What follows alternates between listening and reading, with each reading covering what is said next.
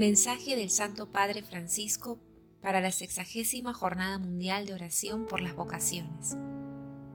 Vocación, gracia y misión. Queridos hermanos y hermanas, queridísimos jóvenes, es la sexagésima vez que se celebra la Jornada Mundial de Oración por las Vocaciones, instituida por San Pablo VI en 1964, durante el Concilio Ecuménico Vaticano II. Esta iniciativa providencial se propone ayudar a los miembros del pueblo de Dios, personalmente y en comunidad, a responder a la llamada y a la misión que el Señor confía a cada uno en el mundo de hoy con sus heridas y sus esperanzas, sus desafíos y sus conquistas. Este año les propongo reflexionar y rezar guiados por el tema Vocación, Gracia y Misión. Es una ocasión preciosa para redescubrir con asombro que la llamada del Señor es gracia. Es un don gratuito y al mismo tiempo es un compromiso a ponerse en camino, a salir para llevar el Evangelio. Estamos llamados a una fe que se haga testimonio, que refuerce y estreche en ella el vínculo entre la vida de la gracia, a través de los sacramentos y la comunión eclesial, y el apostolado en el mundo. Animado por el Espíritu, el cristiano se deja interpelar por las periferias existenciales y es sensible a los dramas humanos, teniendo siempre bien presente que la misión es obra de Dios y no la llevamos a cabo solos, sino en la comunión eclesial, junto con todos los hermanos y hermanas, guiados por los pastores, porque este es, desde siempre y para siempre, el sueño de Dios, que vivamos con Él en comunión de amor. Elegidos antes de la creación del mundo. El apóstol Pablo abre ante nosotros un horizonte maravilloso. En Cristo Dios Padre nos ha elegido en Él, antes de la creación del mundo, para que fuéramos santos e irreprochables en su presencia, por el amor. Él nos predestinó a ser sus hijos adoptivos por medio de Jesucristo, conforme al beneplácito de su voluntad. Son palabras que nos permiten ver la vida en su sentido pleno. Dios nos concibe a su imagen y semejanza y nos quiere hijos suyos. Hemos sido creados por el amor, por amor y con amor, y estamos hechos para amar. A lo largo de nuestra vida, esta llamada, inscrita en lo más íntimo de nuestro ser y portadora del secreto de la felicidad, nos alcanza por la acción del Espíritu Santo de manera siempre nueva. Ilumina nuestra inteligencia, infunde vigor a la voluntad, nos llena de asombro y hace arder nuestro corazón. A veces incluso irrumpe de manera inesperada. Fue así para mí el 21 de septiembre de 1953, cuando mientras iba a la fiesta anual del estudiante, sentí el impulso de entrar en la iglesia y confesarme. Ese día cambió mi vida y dejó una huella que perdura hasta hoy pero la llamada divina al don de sí se abre paso poco a poco, a través de un camino, al encontrarnos con una situación de pobreza, en un momento de oración, gracias a un testimonio límpido del Evangelio, a una lectura que nos abre la mente, cuando escuchamos la palabra de Dios y la sentimos dirigida directamente a nosotros, en el consejo de un hermano o una hermana que nos acompaña, en un tiempo de enfermedad o de luto. La fantasía de Dios para llamarnos es infinita. Y su iniciativa y su don gratuito esperan nuestra respuesta. La vocación es el entramado entre elección divina y libertad humana, una relación dinámica y estimulante que tiene como interlocutores a Dios y al corazón humano. Así, el don de la vocación es como una semilla divina que brota en el terreno de nuestra vida.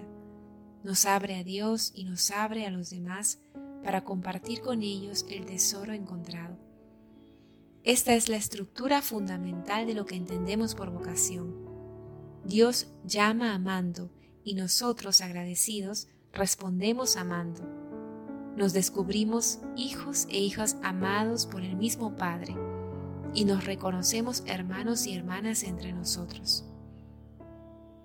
Santa Teresa del Niño Jesús, cuando finalmente vio con claridad esta realidad, exclamó, Al fin he encontrado mi vocación. Mi vocación es el amor.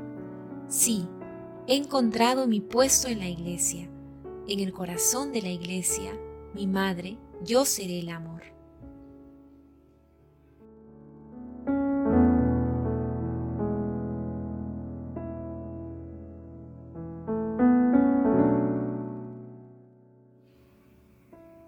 Yo soy una misión en esta tierra. La llamada de Dios, como decíamos, incluye el envío. No hay vocación sin misión y no hay felicidad y plena realización de uno mismo sin ofrecer a los demás la vida nueva que hemos encontrado. La llamada divina al amor es una experiencia que no se puede callar. Ay de mí si no predicara el Evangelio, exclamaba San Pablo y la primera carta de San Juan comienza así.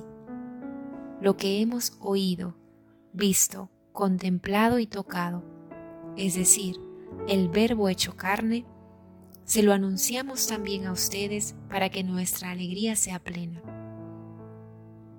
Hace cinco años, en la exhortación apostólica Gaudete et Exultate, me dirigía a cada bautizado y bautizada con estas palabras tú también necesitas concebir la totalidad de tu vida como una misión. Sí, porque cada uno de nosotros, sin excluir a nadie, puede decir, yo soy una misión en esta tierra y para eso estoy en este mundo. La misión común de todos los cristianos es testimoniar con alegría en toda situación, con actitudes y palabras, lo que experimentamos estando con Jesús y en su comunidad que es la Iglesia, y se traduce en obras de misericordia material y espiritual, en un estilo de vida abierto a todos y manso, capaz de cercanía, compasión y ternura, que va contracorriente respecto a la cultura del descarte y de la indiferencia. Hacerse prójimo como el buen samaritano permite comprender lo esencial de la vocación cristiana imitar a Jesucristo, que vino para servir y no para ser servido. Esta acción misionera no nace simplemente de nuestras capacidades, intenciones o proyectos, ni de nuestra voluntad, ni tampoco de nuestro esfuerzo por practicar las virtudes, sino de una profunda experiencia con Jesús. Solo entonces podemos convertirnos en testigos de alguien, de una vida, y esto nos hace apóstoles. Entonces nos reconocemos como marcados a fuego por esa misión de iluminar, bendecir, vivificar, levantar, sanar, liberar.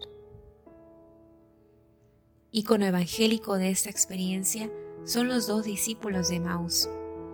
Después del encuentro con Jesús resucitado, se confían recíprocamente. ¿No ardía acaso nuestro corazón mientras nos hablaba en el camino y nos explicaba las escrituras? En ellos podemos ver lo que significa tener corazones fervientes y pies en camino. Es lo que deseo también para la próxima Jornada Mundial de la Juventud en Lisboa, que espero con alegría y que tiene por lema María se levantó y partió sin demora que cada uno y cada una se sienta llamado y llamada a levantarse e ir sin demora, con corazón ferviente.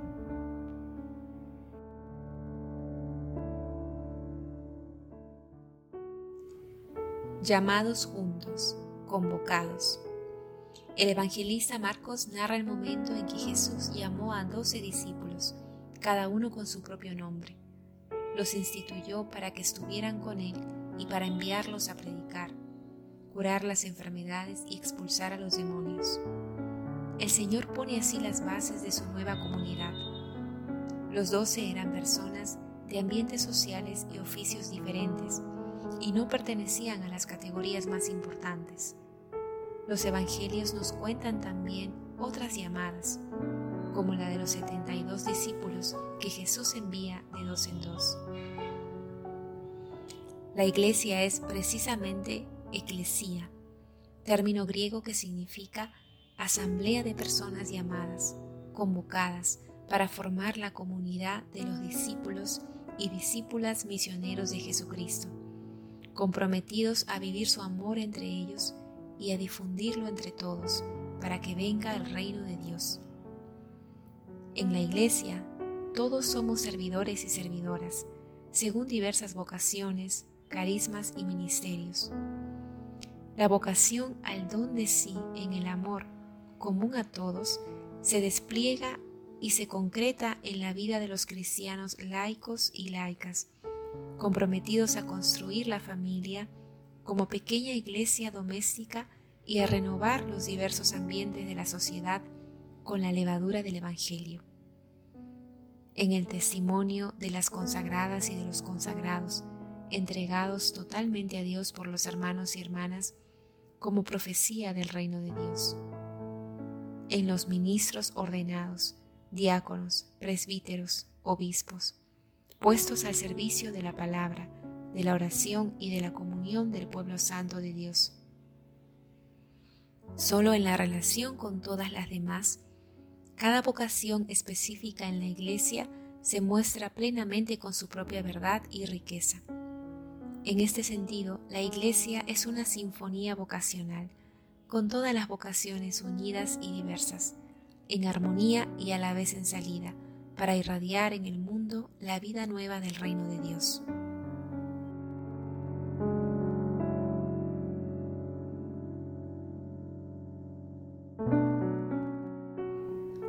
Gracia y misión, don y tarea. Queridos hermanos y hermanas, la vocación es don y tarea, fuente de vida nueva y de alegría verdadera que las iniciativas de oración y animación vinculadas a esta jornada puedan reforzar la sensibilidad vocacional en nuestras familias, en las comunidades parroquiales y en las de vida consagrada, en las asociaciones y en los movimientos eclesiales. Que el Espíritu del Señor resucitado nos quite la apatía y nos conceda simpatía y empatía, para vivir cada día regenerados como hijos del Dios amor y ser también nosotros fecundos en el amor, capaces de llevar vida a todas partes, especialmente donde hay exclusión y explotación, indigencia y muerte, para que se dilaten los espacios del amor y Dios reine cada vez más en este mundo. Que en este camino nos acompañe la oración compuesta por San Pablo VI para la primera jornada mundial de las vocaciones el 11 de abril de 1964. Jesús, divino pastor de las almas, que llamaste a los apóstoles para hacerlos pescadores de hombres, atrae también a ti las almas ardientes y generosas de los jóvenes, para hacerlos tus seguidores y tus ministros. Hazlos partícipes de tu sed de redención universal y descúbreles los horizontes del mundo entero, para que respondiendo a tu llamada, prolonguen aquí en la tierra tu misión, edifiquen tu cuerpo místico, la iglesia, y sean sal de la tierra y luz del mundo. Que la Virgen María los acompañe y los proteja, con mi bendición. Roma, San Juan de Letrán, 30 de abril de 2023 cuarto domingo de Pascua. Francisco.